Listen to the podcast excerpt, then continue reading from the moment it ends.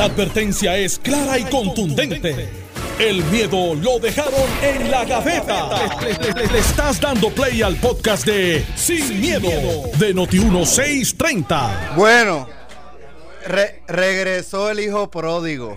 Regresó el hijo José. También, hermano. Y con una salsa. Regresó el hijo pródigo.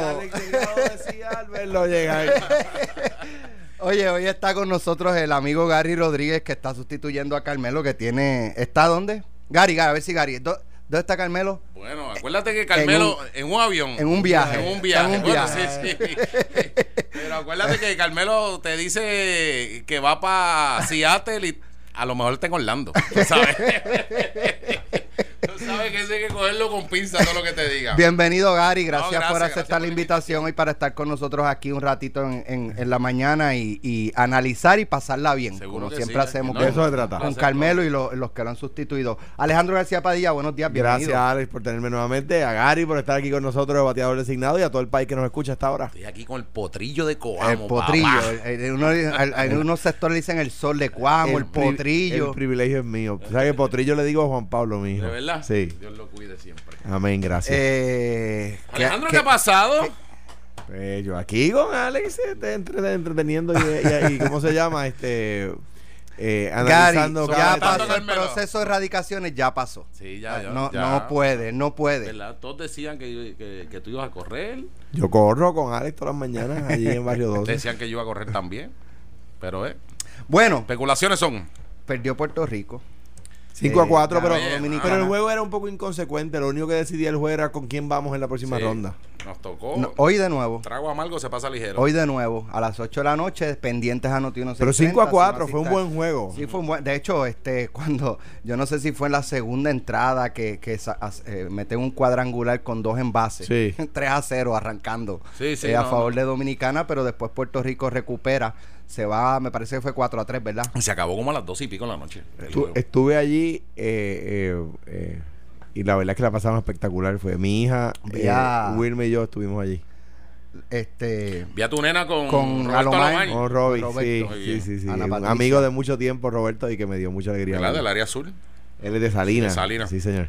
Así que nada, pero eh, las noticias, ¿verdad? Continúan. Eh, vamos a empezar por el, por el norte eh, presidente Donald Trump eh, salió muy bien de, como se anticipaba del proceso de residenciamiento. El senado pues eh, lo absolvió y pues continúa continúa su mandato. Y eh, el mismo día no más ayudas para Puerto Rico, es, su segundo, ¿verdad? sí, como este, quien dice, esto es lo que hay conmigo como presidente. Salí bien y Puerto Rico sacó el dedo. Exactamente. y eh, eh, yo creo que el, la, eh, la, noticia grande es Mitt Romney, que fue el único republicano que no solamente le votó a favor a, que fuera residenciado el presidente, sino que dio un discurso pausado, emocionado diciendo que él no podía eh, sostener su fidelidad a Dios y su fidelidad a la constitución de los Estados Unidos y votarle a favor al presidente. Tenía que votarle en contra. Lisa Murkowski de, de Alaska. que muy ducha en, lo, en los asuntos de Puerto Rico, eh, admitió que había considerado unirse a Romney, eh, fue mucho más moderada, pero votó en contra del impeachment. es solamente el tercer presidente en la historia que es sometido a este juicio. Eso, sí, no, no recuerdo, creo que solo uno fue residenciado. No cuento como ese a Richard Nixon, que ese fue renunció antes. de que lo sacaran. Bueno, mira, yo creo que el proceso este del residenciamiento del presidente Trump para mí fue, fue un caso medio finito para sostenerlo, teniendo en consideración que si tú querías coger eh, el, al Senado republicano y convencerlo, tú tenías que venir con caso a prueba de bala. Eh, el caso era medio flojón en términos de lo que presentó la Cámara de Representantes. Eh, así que el, resultado, todo el mundo entendía que todo el mundo sabía cómo, cómo era que iba a terminar esto. Ahora, a mí me llamó mucho la atención el State of the Union, el mensaje. Porque Donald Trump no está buscando en nada o convencer a demócratas o buscar algún tipo de tregua con su oposición. Donald Trump lo que está buscando es convencer al hardcore republicano, a la gente que quien único lo saca a votar dentro del Partido Republicano es él, que no lo pueden dejar solo y que tienen que salir a votar. Y su mensaje fue, bueno, le dio el Presidential Medal of Honor a Rush Limbaugh. Sí, bendito sea Dios. Este, que es el tipo más conservador, este, de tipari que existe en toda la radio de Estados Unidos. Eh, y fue un mensaje que yo creo que le dio un paseo a los demócratas. Y en- ¿Cómo eh, es? le dio un Y paseo. no, y no, y Mario Porrata no, no se llevó el, el bueno, a lo mejor se lo da para el próximo. a lo mejor se lo da para el Saludo a próximo. Mario, a Mario Saludo a Mario. gran escuchan a las abrazo. 4 de la tarde. Sí, lo abrazo. escucho siempre, salgo de lo sé todo y, y pongo y pongo a Mario. Ahora, abrazo. ahora el asunto es que Donald Trump lo que está buscando es sacar la gente que vota por él, que posiblemente esté Las minorías va van a votarle en contra Siempre. no matter what. Está bien, O sea, él pero no le- por eso él no, él- lo que te pero él no está con este discurso de déjame ver si esta gente lo coge más suave conmigo ni nada de eso. No, no, no. Él está. Yo quiero que los míos voten por mí porque aquí mandamos nosotros. Eso es lo que el discurso que él está dando y yo creo que eh, le está funcionando. Yo creo que le está funcionando. respecto a Puerto Rico. Estoy de acuerdo, estoy de acuerdo con lo Sí. que con lo que dice Gary. Eh, sí, eso sin duda alguna. Yo creo que Donald Trump va a medir las fuerzas conservadoras contra las fuerzas liberales en la próxima elección.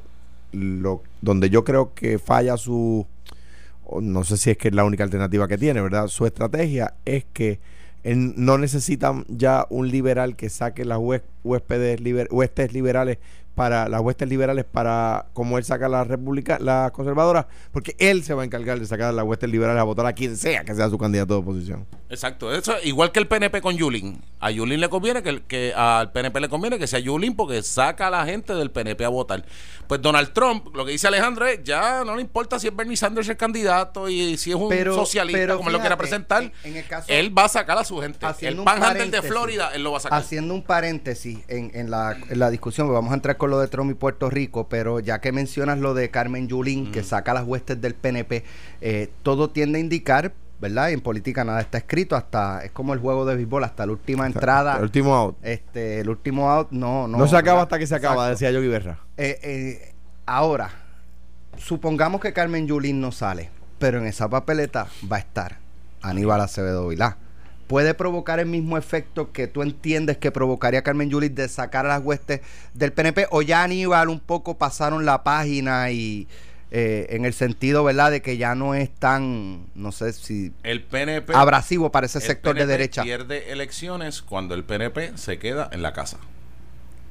Eh, por molestia, eh, heridas que se, no se sanan en una primaria, este, molestia con el gobierno, pero cuando el PNP no sale a votar es que el PNP pierde, eh, pierde elecciones. Yo- La elección donde Alejandro gana, cuando tú miras los números en frío, el área urbana que predominantemente domina el Partido Nuevo Progresista se quedó en su casa. Después cuando tú analizas los números en frío, más allá de la ley 7, tú sabes cuál fue el factor que después se determinó que eh, ayudó a la derrota del Partido Nuevo Progresista, la doble tasa del crimen.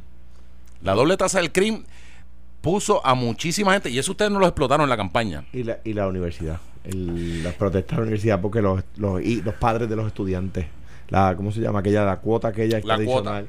Eh, tú tenías, yo gané por 13 mil votos y tú tenías en la IUP nada más 50 mil estudiantes, casi 60 mil estudiantes. Pero el área urbana no salió a votar como tradicionalmente sale por el Partido Nuevo Progresista. ¿Y qué impactó, la- eh, qué medida impactó al área urbana? Fue la doble tasa del crimen. Mucho. Eh, y eso, pues, este eh, afectó. Así que, si algo puede beneficiar al Partido Nuevo Progresista, es, primero, que Carmen Yulín sea la candidata.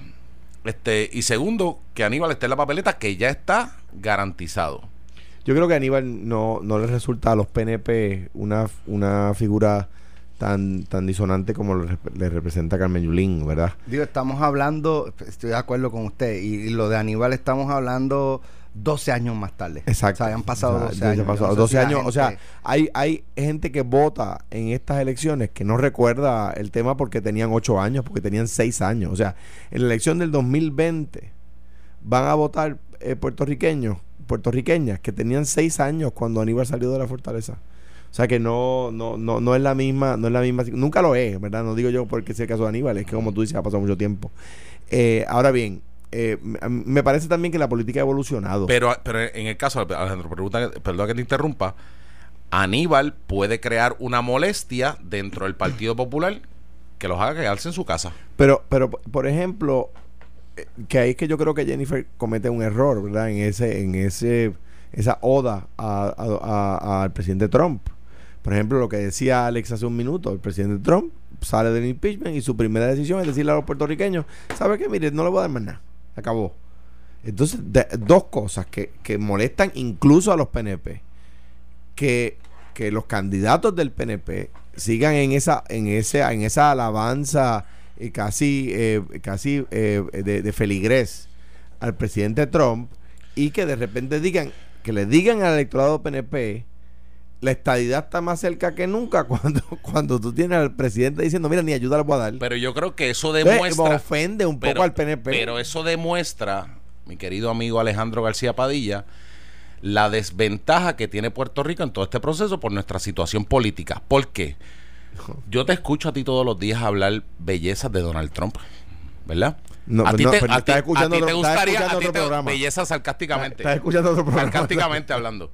Eh, ¿A ti te gustaría votarle en contra de Donald Trump? ¿Te gustaría? Mira, ¿te gustaría? La, la respuesta es que, yo, yo, no tengo interés en votar por el presidente de otro país. No, pero ¿te gustaría votarle en contra de Donald Trump? mira, Gary, yo pienso que yo pienso que ya el país reconoce. A mí me gustaría votarle en contra o a favor. permíteme contestarte. Ya ya el país reconoce como un comentario simplista el tratar de adjudicarle a cada problema donde el PNP no tiene salida ni explicación el tema del estatus.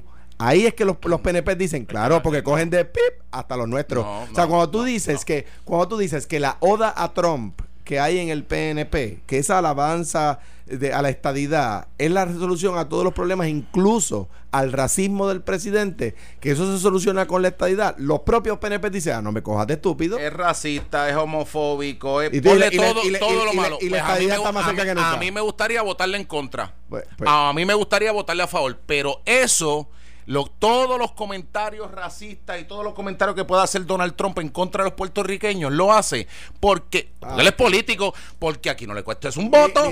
Eso no le cuesta un voto, Alejandro. Eso es la realidad. Si, usted. Gary, está tan usted, no, no, no, no, no, no, pero, pero, préstame la yeguita porque tú ya estás, montado ahí, no me has dado una raid. Ahora, ahora pues dale, yo te, pues muy bien, muy bien, muy bien. La realidad es que si los votos de los puertorriqueños contaran y la gente aquí pudiese votarle en contra o a favor al presidente, el cantal fuese otro y tuviese mucho más cuidado de cómo se expresa de los puertorriqueños. Pues mira qué fácil, mira qué fácil la gente sabe que le, que le están metiendo un embuste, Gary. Donald Trump habla todos los días en contra de los latinos en Estados Unidos que votan. Le, se lo pasa por algo el triunfo. Vota, habla todos los días en con, a, favor de los racistas del sur. Y allí los negros votan. Se lo pasa por algo el triunfo. O sea, es, es, ya la gente no se come ese cuento de ustedes de que la estabilidad resuelve todos los problemas, porque es falso y la gente lo sabe. Mira, el World Economic Forum, para hablar de temas sustantivos, Gary, el World Economic Forum detalló las razones por las cuales la, economía de Puerto Rico está estancada. Y ninguna depende del estatus. Ah, pero eso ustedes le sacan el cuerpo como el diablo a la cruz. Ahora te pregunto yo a ti. Es que ¿Tú quieres? no, pero no, me toca, dale, me toca a mí. Dale, dale, dale. Tú, tú, ¿Cuándo ustedes le van a decir a los puertorriqueños la cantidad de impuestos federales que van a tener que pagar que hoy no pagan y cómo eso afecta a la economía de Puerto Rico. ¿Cuándo ustedes van a tener el valor? ¿Cuándo ustedes van a tener la decencia de decirle a los puertorriqueños que en la Oficina de Contabilidad General de los Estados Unidos, la Oficina de Contabilidad General de los Estados Unidos ha dicho que la economía de Puerto Rico se destruye con la estadidad. Vamos a llevarlo Ustedes no tienen ese valor. Usted no tiene ese pues yo te lo voy a contestar ahora mismo. ¿Tú has pagado contribuciones sobre ingresos en algún estado? ¿Lo has pagado? ¿Has pagado? No te, pero, por la jama. pero contéstame. No te apes por la jama. Contéstame. Contéstame, no, no. Vamos para Ponce y vamos por, el expreso. ¿Tú has pagado? ¿Tú has pagado contribuciones en Estados Unidos, en algún estado? No vivo en un estado, gracias a Dios. No, ok. No, has pagado, no has pagado. Yo soy puertorriqueño y vivo en Puerto Rico. Entonces, vamos, vamos a hablar ah. como cuestión de hecho. Yo sí he pagado contribuciones en el estado de En el estado de Pensilvania. de la que pica el pollo. Este, terminaste. Estás hablando de que el pollo. Terminaste, terminaste. Y allá yo pagaba menos impuestos que aquí. Y a mí lo que me da risa es que la persona que dijo que iba a bajar el IBU y lo subió a la a convertir a Puerto Rico en la jurisdicción más cara americana del impuesto de ventas. El sales tax más caro lo pagamos aquí en Puerto Rico. Me venga a decir a mí, Gary. me venga a decir a mí que la estadía va a pagar más impuestos. Pero, y, la, y cómo estamos pagando en la colina. Y yo te estoy dando mi ejemplo. ya, pues ya. yo pagaba menos impuestos Obviamente. en un estado. No tienes el valor de contestarme la en un pregunta porque pero la te lo estoy hablando, contestando con hechos, Alejandro. Con no- hechos, como he hecho con mi experiencia vivida. No, Entonces, no, tú no. quieres que te crean a ti que no has pagado contribuciones en un estado versus alguien que ha pagado en la colonia y alguien que ha pagado no, en un no- estado. no me grites porque no, No estamos te en estoy los gritando, porque no estamos en los programas Yo- eso es lo que tú estás yo no acostumbrado a estar. Eso en, prim- no en primer lugar y te lo voy a decir solo una vez. No En te segundo pongas- lu- no te pongas en, tochi. En segundo lugar, no, no me grites y te lo voy a decir una vez nada más. Y en segundo lugar, en segundo lugar, no le estás hablando al que tú dijiste, le estás hablando al que propuso eliminar el IBU y eliminar la contribución sobre ingresos y la gente de tu partido le votó en contra y se unieron a cinco del mío que le votaron en contra. El IVA. Ay, eliminar el, eliminar el IBU y eliminar la contribución sobre ingresos para poner a Puerto Rico a la vanguardia, que es una de las razones que el World Economic Forum Y dice por las cuales estamos atrás. Pero by the way, te digo más, te digo más, no, que no te crean a ti ni a mí.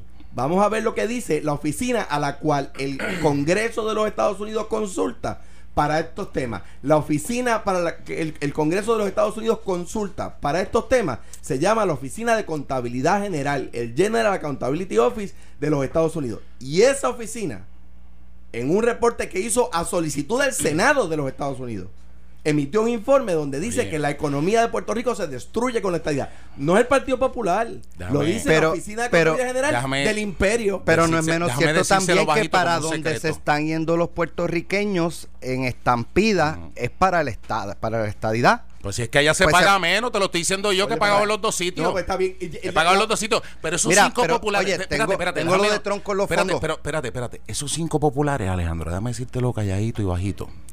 Fueron los mismos Dímelo que, vota- que votaron a favor para subirte el, el IBU a 11.5 en Sí, su administración sí, y sí. votaron también a favor de la ley 3 del retiro. Pero, la- pero esto, También, esto es perfecto. La- También, la- Alejandro, o sea, pero vamos a poner las cosas en su justa a- a- perspectiva. a la gente- pero mira, la- calladito sí, y sosegado. Te, te estás apeando por la rama porque no tienes respuesta a mi pregunta. Porque ya no te la he contestado. No la lo que pasa es que la, gente- contestación que no te gusta. Pero que la gente lo Si no te decida. gusta. Pero que la gente lo La decida. gente le gusta creer lo que más coraje le da. Déjame. No, eh, o sea, no le vas a decir cuántos impuestos vas a tener que pagar, ¿verdad? Pero si te estoy diciendo No mi caso valor, en es que específico. no tienes ni la Mi caso en específico. vamos a pagar menos de lo que pagamos No. en la colonia. Eso yo te lo puedo garantizar. Es. Estamos. Dime un estado que tenga 11.5 de eso es un Dime un estado. Dime un estado. Un la sales contribución tax. de ingresos, y la Dime- contribución yo- de la propiedad. Te estoy diciendo que, me- yo pagaba menos. lo- es que ustedes cogen de estúpidos hasta los suyos. pero pagamos menos. Te estoy diciendo Mira, en mi caso pagamos menos. vamos, Yo te- te traigo mis planillas Trump. Y las comparamos. Estás Trump- mintiendo. No, Trump- estoy mintiendo, te traigo mis Estás planillas. mintiendo. Ah, pues, Trump- ahora, ahora, ahora, vamos, yo te traigo mis planillas. Estás mintiendo. Te traigo mi Y tú lo planilla, la sabes, pe- Estás politiqueando. Pero te lo estoy diciendo de no- mi experiencia, yo no vengo- chico. yo no, esto, no es, esto no es una tribuna política, Gali. Aquí se habla Pues que no es tribuna política, No, te tú- estoy tú diciendo mi experiencia. lo Yo al- pagaba allá menos impuestos de lo que pago aquí. Si tienes que Y subir, después de tu administración, peor todavía. si tienes que subir el volumen es porque no tienes razón. No, no, no. Vamos a lo de te lo digo, te lo digo es, con mi tono de voz como o te, dice o te lo digo susurrando co- al oído. Como decía como Ferrer, tú no, prefieras, Alejandro. Como decía como Ferrer, la verdad no grita, la verdad convence. Tengo- Si tengo el- subes el tono es que sabes que estás perdido. No, no, no, no, Alejandro. Tengo el tema de Trump con las ayudas federales que advirtió que va a vetar el proyecto que busca asignar más dinero para atender la emergencia en la isla luego del terremoto del 7 de enero. Y la primera impresión que a uno le causa es eh, molestia, indignación, pero, pero, pero, ayer en Jugando Pelotadura se está pre- presentando el caso de, por ejemplo, FEMA le ha asignado después de María, 76 millones, según la data que trascendió, para el Departamento de Recursos Naturales. 2018, ¿saben cuánto usado? 2.4 millones de dólares. Y los otros 76 millones. Estoy ¿Qué? seguro- estoy o sea, seguro- dos años. es y entonces, es el la pregunta es, ¿el dinero está llegando y el Estado, o sea, el gobierno de Puerto Rico no lo sabe administrar, no lo está administrando como debe ser? O sea, Alex, es- eso es un Alex, ejemplo. Alex, ¿Cuántas veces, perdóneme, cuántas veces escuchamos aquí de que el Departamento de Educación tuvo que devolver fondos porque no los usaban, porque no los usaban, porque no los usaban? Y esto se replica eh, administra- o sea, es, algo sistemático, Por- parece Alex, ser. porque, porque igual que cuando hay sequía, o que cuando llueve demasiado, igual que cuando hay huracán, o si hay mucho crimen, o poco crimen. Igual que cuando el día es lindo, cuando el día es feo. Eso es culpa del estatus.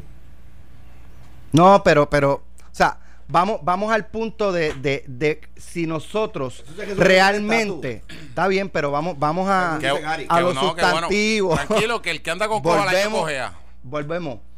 O sea, e- el, el- el problema es que no nos envían chavos o el problema es que nosotros los dejamos estoqueados y no los usamos. Yo creo que 76 millones y tú has usado Las dos 2.4 en el cosas. Eso es un problema de en el en, el rec- en- en recursos naturales. para mí es un problema de gerencia.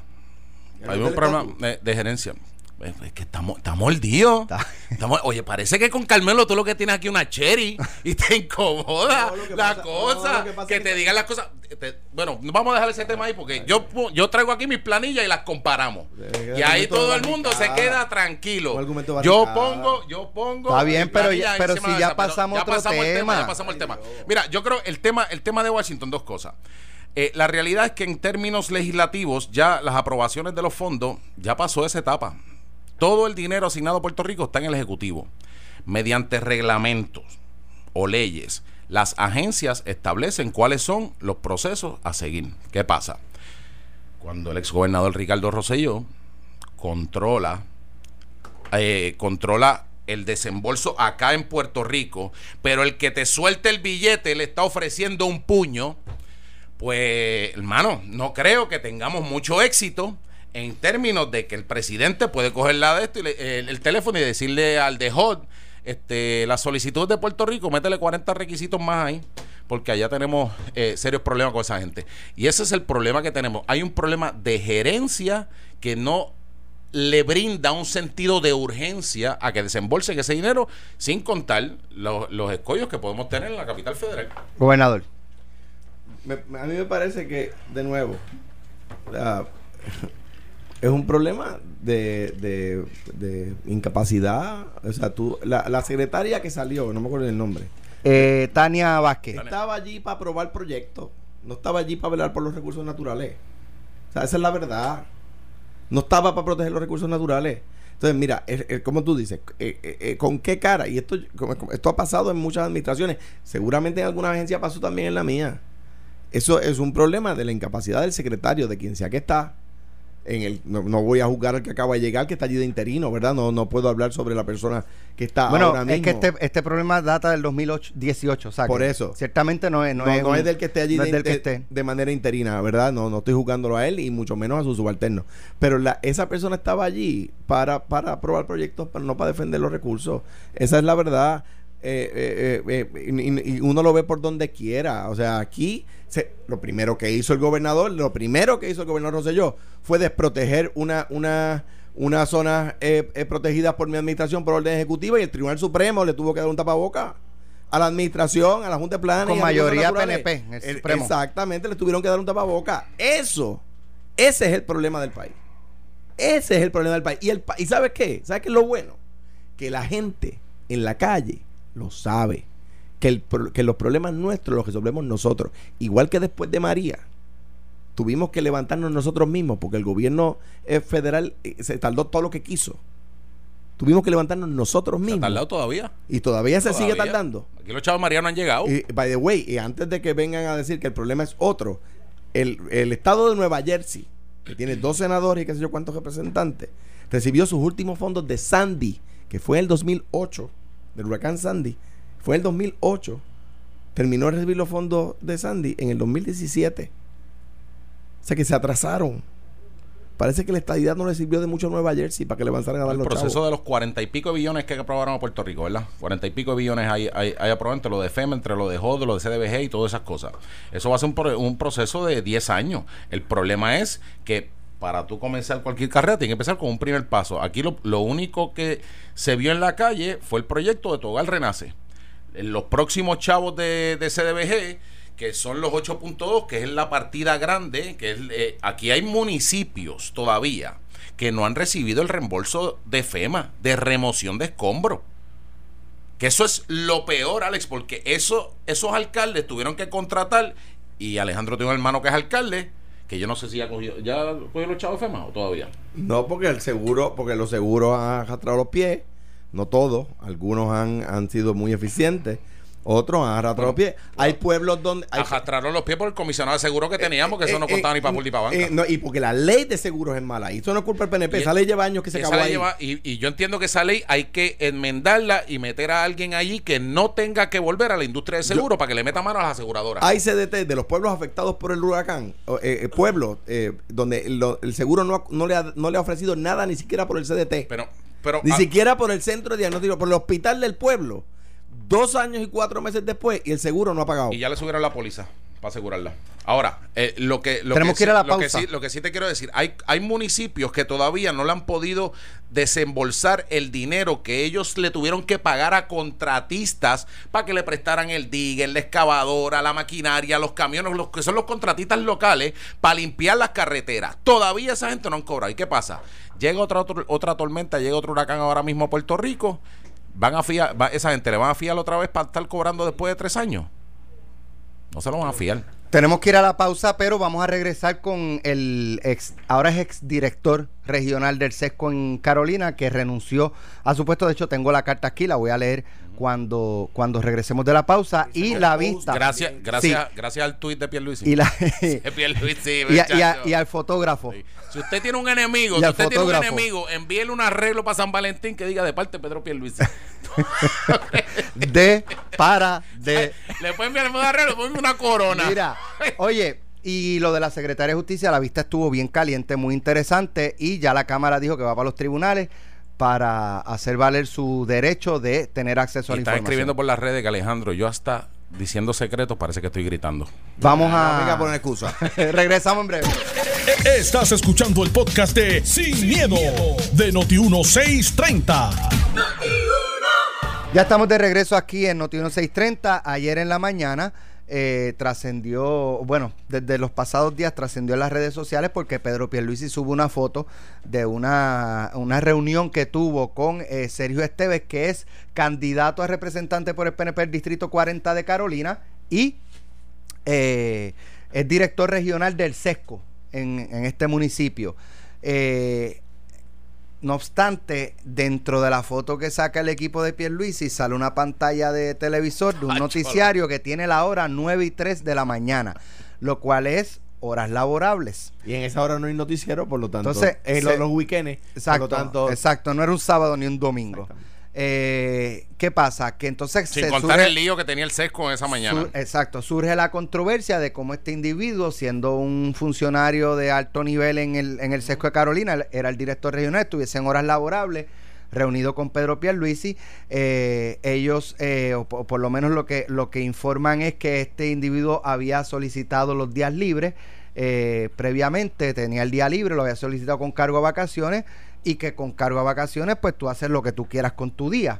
Eh, no obstante, luego de eso renuncia, lo que un poco Sí, Carmelo le ayer, pone el ayer signo de horas de interrogación. tiempo compensatorio que tenía el individuo. Le pone el signo de interrogación de si realmente había pedido el día ¿Por qué libre. entonces renunció? es la pregunta. Porque si yo pedí mi día libre, yo puedo hacer lo que me da la gana en mi día libre. Y si yo lo... Y si, y- Lo habrán votado como a Gilia, Glorimar. no, es que él renunció. Y, y por lo que Él sacaron renunció. a. si hubiese pedido el día libre, comisionado de como, seguro. como alega Pedro Pierluisi, si hubiese pedido el día libre, Yo hubiese presentado la, la- ¿qué, qué? la hoja. Yo- a, mí, está. a mí me tienen Y- que matar en la raya. Miren, yo la solicité la semana pasada, la solicité el lunes. La realidad es que él lo no, lo- no lo cogieron. Pedro Pierluisi lo tiró al medio en su Twitter. Eso es todo. Porque a veces este afán de, de- decir estoy aquí con fulano y estoy montado en la campaña para sacarme una foto. Mira para allá que lío la ¿Saben a qué se me pareció eso? Cuando Jennifer González ordenó dopaje para todo el mundo. Ajá. Y le pegó el tiro a uno de sus mejores hay, aliados. hay quienes O sea, huyéndole a la vaca terminan abajo el toro. Mira, mira. Campo, Esa yo, sabes no la, esa yo no la había escuchado. ¿Tú lo has escuchado? Y, y le, he le he huido muchas veces a las vacas y al toro y nunca he terminado de bajo ninguno de los dos. Este, ah, eh, tan reci- es que de repente tan reciente como el sábado pasado estábamos Digo, escuchando ganado. Hay gente, hay gente que ve la vaca y dice, mira ese toro, Sí. ven el toro y dice, Y mira la vaca. Y dice, vamos a. O sea, se cree que porque tiene cuernos, Sí, es sí, lo ya, mismo. ya, ya es lo mismo. Sí. Mira, a mí, la, la, la respuesta que da. Vamos mejor al ejemplo de la mata de plátano y guineo. Eh, exactamente. La respuesta que da eh, el ex director del Sesco de Carolina, eh, y que yo le avisé a la subdirectora o algo así que, que me iba a faltar, a mí me levantó sospecha de inmediato porque es que así no es que se piden los días libres en el gobierno, ¿verdad? O sea, no es, tú, no es que tú llamas al otro y dices, mira, no vengo mañana. No, tú tienes que llenar un papelito y todas las cosas, ¿verdad? Para hacer las cosas formales. ¿Por qué? Porque si lo dices de boca, puedes cobrar. ¿Eh? Si simplemente lo dices de boca, no se te elimina el día, Mm. ¿verdad? Cosas como esa. Y eso eh, es consono con que él presente su renuncia y pida que lo vuelvan a su posición de carrera. O sea, el que él diga que el proceso que él utilizó fue uno de decir, yo le avisé a fulanita, eh, y pero para, para sanar toda duda mejor me voy, es curioso. Y yo estoy seguro que Pedro Pierluisi, le, de haberlo hecho adecuadamente, le hubiera dicho, no, mire, usted sosténgase en su puesto. Seguro. Usted se sostiene en su puesto. Que Alejandro, el tipo está en campaña.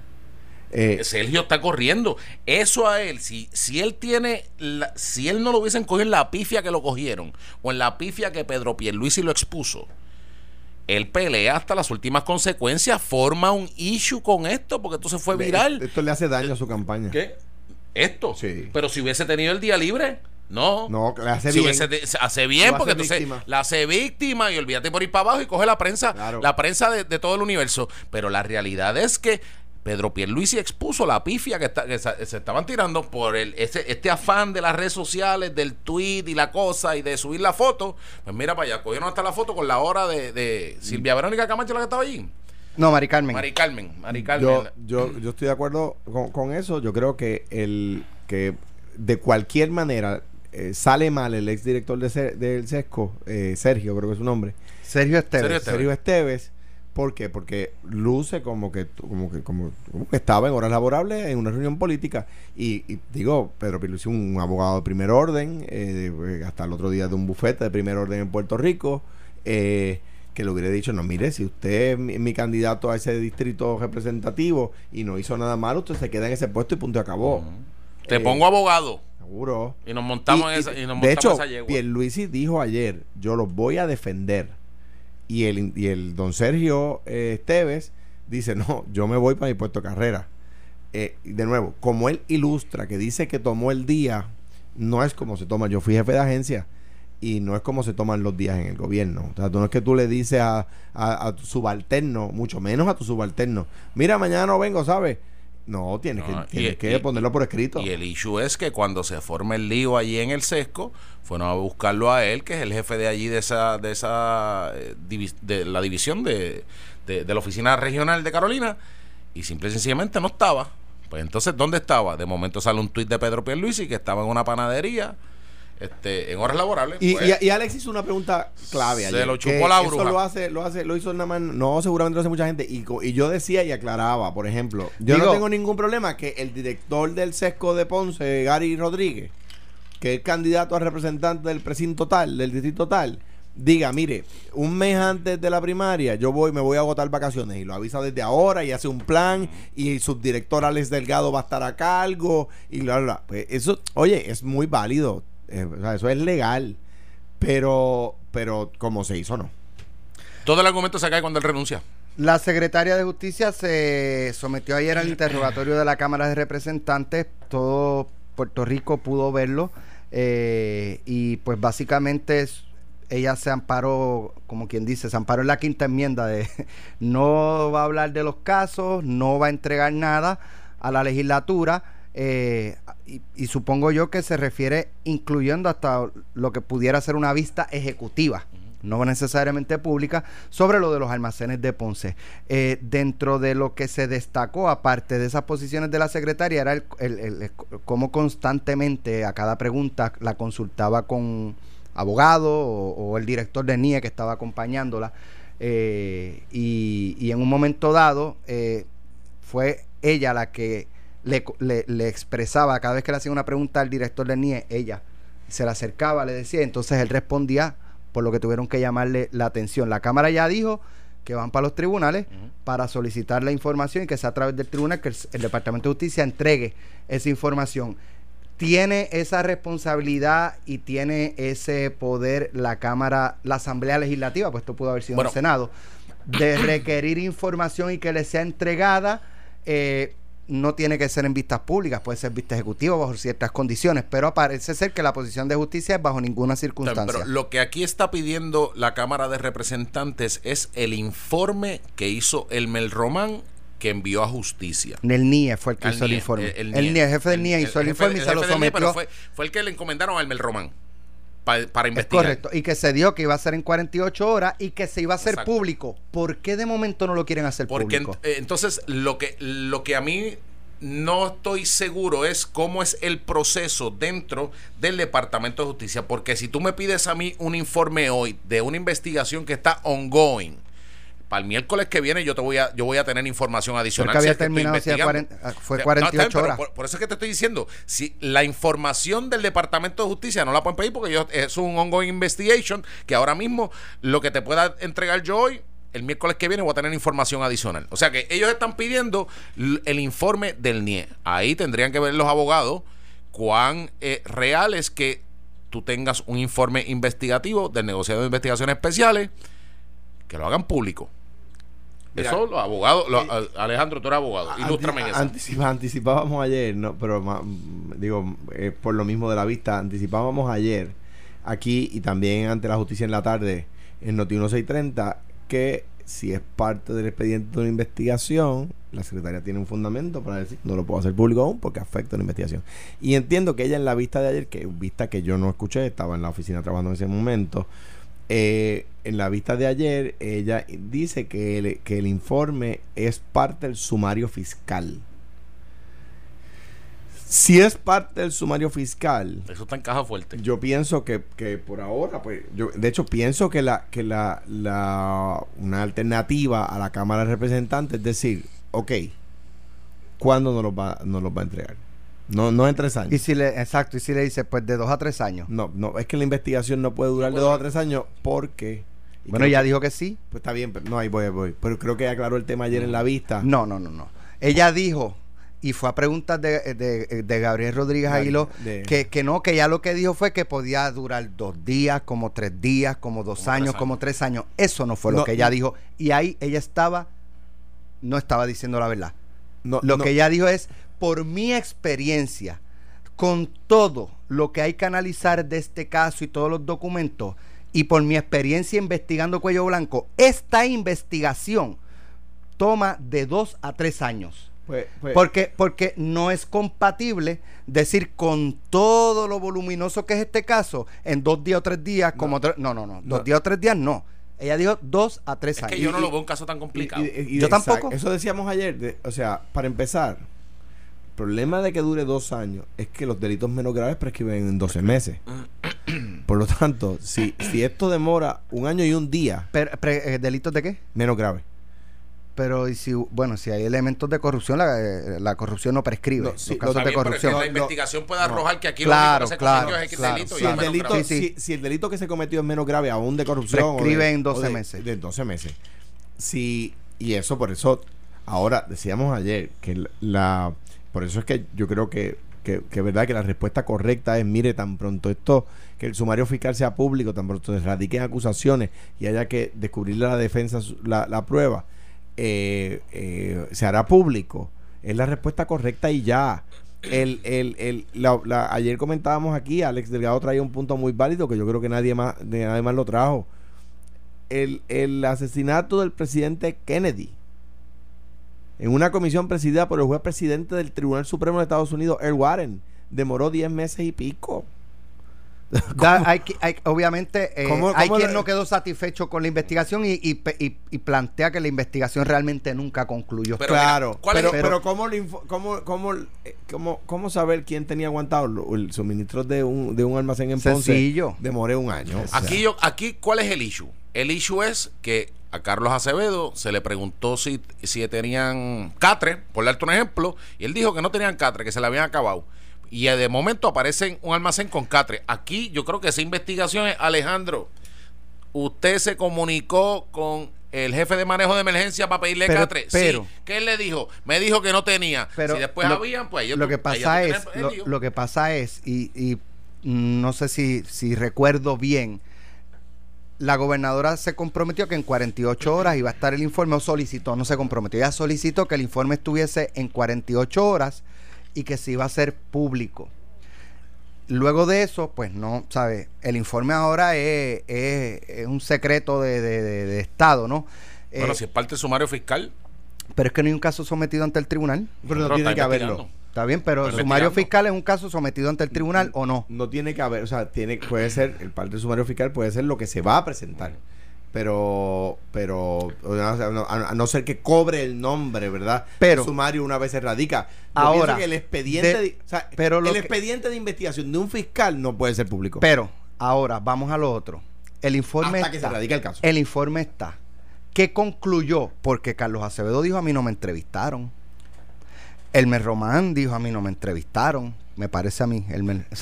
Eh, Fernando Gil, a mí nadie me entrevistó. Glorimar Andújar, a mí nadie me entrevistó.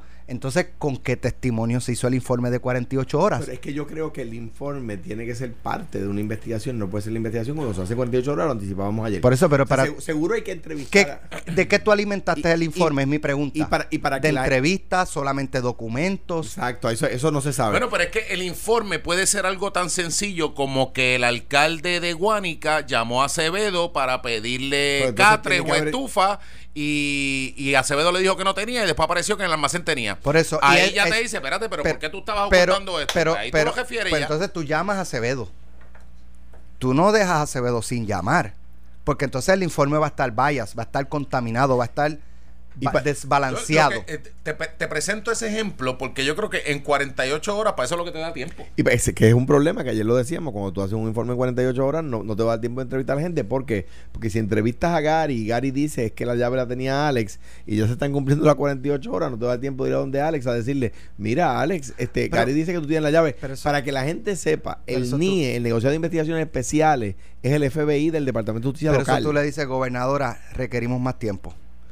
Este, Pues- por favor, denos una extensión de una Claro, o dos semanas. claro. Y ya, Claro, resuelto. exacto. Gracias, Gary. Gracias, Alejandro. Oye, ya está por ahí. pasamos. Yo, yo, Vente para los todo por la tarde. yo, es que, Vente conmigo para allá. es que yo me ¿O viene... tú prefieres que las muchachas vengan aquí a Es, entrevistarte? es verdad? que ellos vienen conmigo. aquí para que ir allá. Esto fue, el podcast de Sin, miedo, de Noti1630. Dale play a tu podcast favorito a través de Apple Podcasts, Spotify, Google Podcasts, Stitcher y notiuno.com.